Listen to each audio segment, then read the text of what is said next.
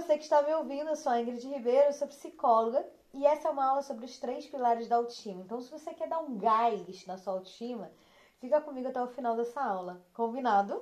A maioria das pessoas, e talvez você seja uma dessas pessoas, comete o erro de terceirizar a autoestima. Então, se elas têm as suas expectativas atendidas em relação a algo ou em relação a alguém, elas se sentem bem com elas mesmas. Agora, se elas não têm essas expectativas atendidas, elas se sentem mal, se sentem péssimas. E assim essas pessoas vão oscilando, né? Entre apreço e desprezo por si mesma. Outro erro comum é medir a autoestima com a régua da aparência somente, associar a autoestima com a aparência, né? Só que a nossa aparência é só um aspecto da autoestima e olha, não é nem o aspecto mais importante. A prova disso é que inúmeras pessoas considerada, consideradas muito belas não têm uma boa autoestima. Nem beleza e nem riqueza é garantia de uma boa autoestima. Existem aí inúmeras evidências disso. Pronto. Estima no dicionário significa ter um sentimento de carinho, um sentimento de apreço, de admiração e respeito por alguém, certo? Auto é aquilo que se refere a si mesmo, certo? Logo, quando falamos de autoestima, nós somos esse alguém, entende? Nós. Autoestima, portanto, tem a ver com o nosso relacionamento com a gente mesmo e não com os outros. Não tem a ver com os outros. Percebe? É sobre o quanto nós somos capazes de ter por nós um sentimento de carinho, de apreço, de admiração e respeito e por aí vai. E do mesmo jeito que tudo isso, carinho, apreço, admiração, respeito, tudo isso é construído em uma relação com outra pessoa, não acontece da noite para o dia, é uma construção.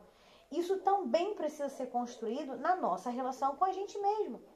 Não é diferente essa, constru essa construção em relação a outra pessoa e em relação a nós mesmos. O nosso relacionamento, o nosso bom relacionamento com a gente mesmo, assim como um bom relacionamento com outra pessoa, requer construção. Não é algo que acontece naturalmente.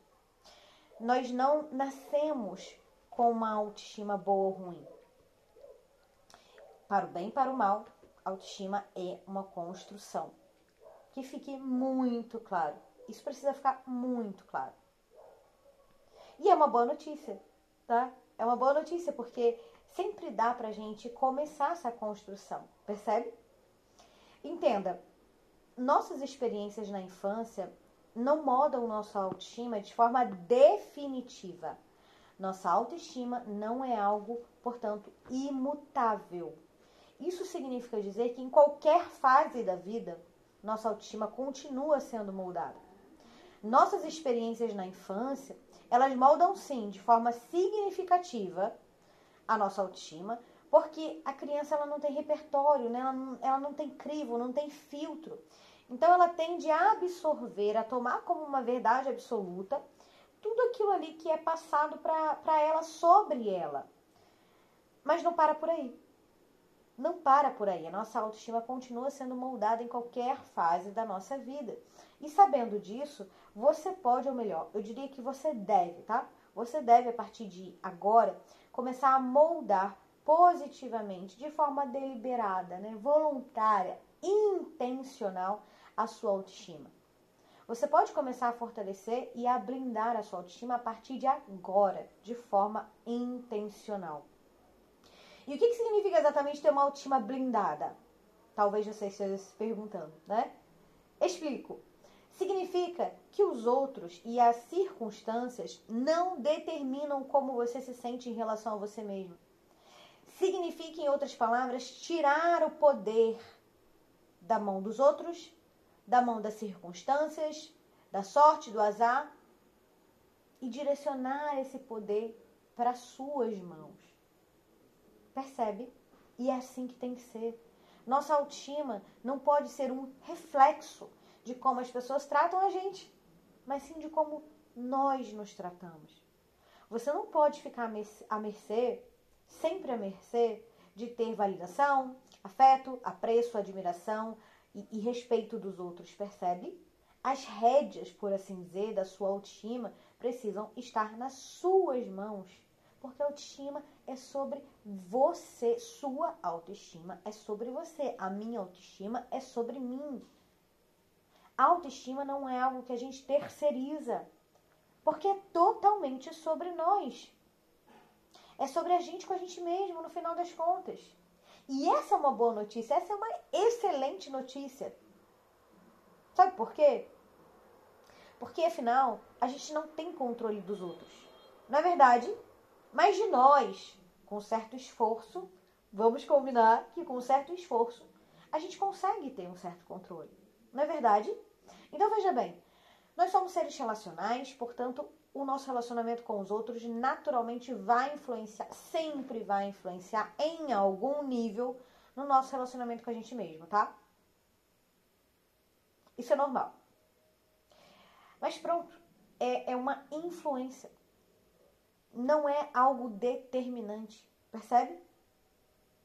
Então, sim, somos seres relacionais e vamos, sempre vamos ser, em algum nível, influenciados pelo os outros, pelo nosso ambiente, ou seja, ambiência, né? Pessoas e ambientes que passamos mais tempo. Pessoas e ambientes predominantes da nossa vida. Sim, tudo isso exerce muita influência sobre a gente, mas não determina.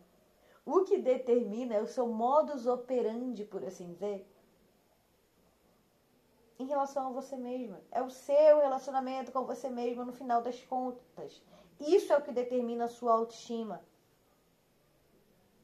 E aí, quanto mais forte, mais saudável está a nossa autoestima, menos o que o outro pensa, diz e como ele age com a gente vai é, impactar em como a gente se sente com a gente mesmo, percebe? Então, menos influência o outro vai conseguir exercer sobre como nós nos sentimos em relação a nós mesmos essas coisas vão deixando de ter um peso, de ter, em outras palavras, tanta relevância. Percebe? Isso é ter uma autoestima blindada. É sobre isso. Então faz aí uma nota mental. Minha autoestima não depende dos outros. Minha autoestima é sobre e depende de como eu me sinto e me relaciono comigo mesma. É sobre mim. Eu estou com a bola da minha autoestima. O saque é meu, cacete. É meu. Quando a nossa autoestima é muito frágil, pode reparar, qualquer frustração já abala totalmente como a gente se sente em relação a nós. Na verdade, o fato é que a pessoa que não fortalece e blinda sua autoestima, é, ela sofre de forma desmedida, ou seja, de forma desproporcional muitas vezes, tá? Um negocinho pequeno, pequeno vira algo grandioso na cabeça dela. E ela não só sofre de forma desmedida, portanto, como de forma desnecessária. Ela se submete a situações em que ela nem precisaria estar passando por aquilo. Muito menos sofrendo por aquilo, percebe? Ela se abala, ela se sente diminuída e mal com ela mesma diante de coisas banais, como uma simples falta de resposta no WhatsApp. Conhece? Conhece alguém assim? Será que você é essa pessoa? Então veja bem, neste sentido, não é exagero dizer que ter uma boa autoestima, uma autoestima blindada, nos poupa de muito sofrimento. Nossa Senhora! Se eu soubesse o que eu sei agora, e se eu tivesse a autoestima que eu tenho agora, há uma sei lá, uma década atrás, vai, dez anos atrás, eu teria me poupado de tanto aborrecimento, tanto sofrimento. Nossa Senhora. E já que a nossa autoestima afeta crucialmente cada aspecto da nossa vida, crucialmente, tá? Crucialmente. Também não é exagero dizer que crescer em autoestima é também crescer, sim, em felicidade e realizações, em todas as áreas da vida. Porque nós fazemos parte de toda e qualquer área da nossa vida. Cacete! Percebe? Nós fazemos parte de toda e qualquer área da nossa vida. Então, como a gente se enxerga, como a gente se sente com a gente mesmo, como a gente se relaciona com a gente mesmo, vai impactar de forma crucial, vai afetar de forma crucial. Aí sim, a gente está falando de um impacto determinante em todas as áreas da nossa vida, não só na área de relacionamento. Até mesmo o financeiro. Afeta até mesmo no nosso financeiro, a nossa autoestima. Ó, considere esses três fatores, tá? Pensamentos, sentimentos e comportamentos. Essa é a base da, da perspectiva que agora eu vou te trazer da terapia cognitivo-comportamental, que é baseada em evidências científicas, tá? Então, eu vou te trazer agora a perspectiva da terapia cognitivo-comportamental sobre autoestima. E a base são pensamentos, sentimentos e comportamentos. Funciona assim: pensamentos culminam em sentimentos, que por sua vez culminam em comportamentos, que quando repetidos culminam em hábitos, e hábitos culminam em resultados. Visualiza aí uma nascente, tá? Visualiza aí agora uma nascente. Uma nascente com várias quedas d'água. A nascente são os pensamentos, muitas vezes automáticos, que vão desembocando na queda d'água dos sentimentos, que por sua vez desemboca na queda dos comportamentos e por aí vai. Pegou? Visualiza isso. Associa essa dinâmica de pensamentos, sentimentos e comportamentos com a nascente e as quedinhas d'água, né? Então, o pensamento vai culminando em sentimento, que vai culminando em comportamento. Os comportamentos predominantes se tornam hábitos, hábitos nos levam até os nossos resultados. Ok? Agora imagine uma pirâmide, tá? Na base, na base dessa pirâmide está a autoconfiança. Pronto. Agora a gente já adentrou nos pilares da autoestima, tá? Então, um dos pilares, a base, simbolicamente falando dessa pirâmide, está a autoconfiança. A autoconfiança está relacionada com o nosso comportamento. Aí eu te pergunto, seu comportamento, ou melhor, os seus comportamentos no plural, né? Os predominantes, tá? Predominantes. Eles têm te ajudado a construir mais confiança, mais percepção de valor próprio, mais senso de merecimento. Ou, na verdade, eles mais destroem tudo isso do que constroem. Hum? Seus comportamentos predominantes sinalizam, presta atenção, sinalizam, em outras palavras, sugerem né, para sua mente cuidado ou sugerem negligência com você mesmo. Ou seja, seus comportamentos predominantes, eles fortalecem ou enfraquecem, no final das contas, a sua, a sua autoconfiança e, consequentemente, a sua autoestima? Quanto mais você faz escolhas que te façam se sentir confiante e orgulhosa, orgulhosa de você, mais você aumenta a sua percepção de valor próprio, tá? Mais você aumenta a sua percepção de capacidade, seu senso de merecimento. E tudo isso fortalece a base dessa pirâmide da autoestima, que é a autoconfiança. E aí, para mapear os comportamentos que minam, né, que vão minando aí a sua autoconfiança, você pode se perguntar: quais comportamentos meus enfraquecem a minha confiança em mim mesma? Quais comportamentos eu tenho cujo eu não me orgulho? Quais comportamentos eu tenho hoje que na verdade eu desprezo? A gente é o que a gente faz e não o que a gente diz. Pensa sobre isso, tá? Mas pensa assim, pensa muito. Pensa muito sobre isso. Medite em cima disso. Eu vou repetir. A gente é o que a gente faz e não o que a gente diz.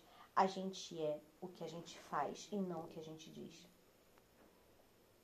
Esse pilar da autoestima é sobre isso. O que você faz ou deixa de fazer, né? Pronto. Agora, acima da base, no meio da pirâmide, nós temos o amor próprio, que está relacionado com os seus sentimentos em relação a você mesmo. Então, o que você sente de forma predominante em relação a você? Você, na maior parte do tempo, se aprecia? Ou será que você, na maior parte do tempo, na verdade, se despreza? Você tem sentimentos amorosos ou odiosos por você mesma, de forma predominante? Você sente mais compaixão, via de regra, ou mais culpa?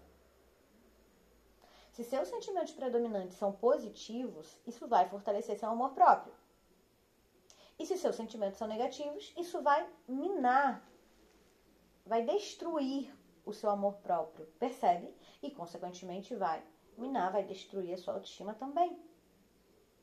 Você consegue mapear isso a partir da sua comunicação interna, tá? Você consegue mapear os seus sentimentos predominantes a partir da sua comunicação interna. Comunicação interna é aquela conversinha que você tem com você mesmo na sua cabeça, sabe? Eu sei que você sabe.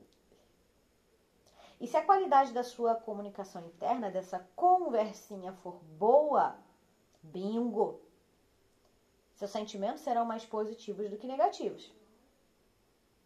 Agora, se a sua comunicação interna for ruim, Adivinha? Adivinha? Você tá ferrada, né?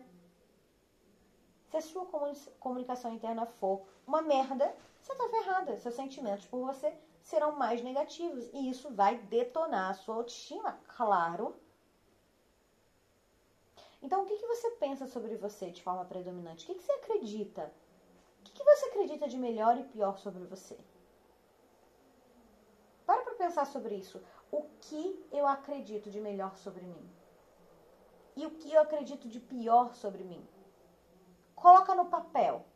Sabe, faz uma linha aí, risca uma linha no meio do papel, coloca de um lado meus melhores pensamentos sobre mim, de outro, meus piores pensamentos sobre mim. Vê qual lista, qual lista está mais robusta, qual lista está maior. A das crenças positivas ou das crenças negativas? Será que o que você acredita de melhor sobre você se sobrepõe ao que você acredita de pior? Ou é o contrário? Em outras palavras, você acredita que tem mais qualidades ou mais defeitos? Se seus conceitos em relação a você mesma são mais negativos do que positivos, você vai se enxergar, você vai se perceber de uma forma mais negativa, com menos valor. E por sua vez, se seus conceitos são mais positivos, você vai se enxergar de uma maneira mais positiva, você vai se enxergar com mais valor. E isso vai fortalecer a sua autoestima por consequência. Percebe? Então anota aí. Anota aí, ou pelo menos faz uma nota mental, vai. A gente vai melhorando o nosso autoconceito conforme vamos nos aproximando da pessoa que aspiramos ser. Putz, isso aqui é uma chave. Isso aqui é uma chave a se virar. Que sinceramente eu não consigo mensurar o valor. Então eu vou repetir. Grava bem, presta atenção. A gente vai melhorando o nosso autoconceito conforme vamos nos aproximando da pessoa que aspiramos, que desejamos ser.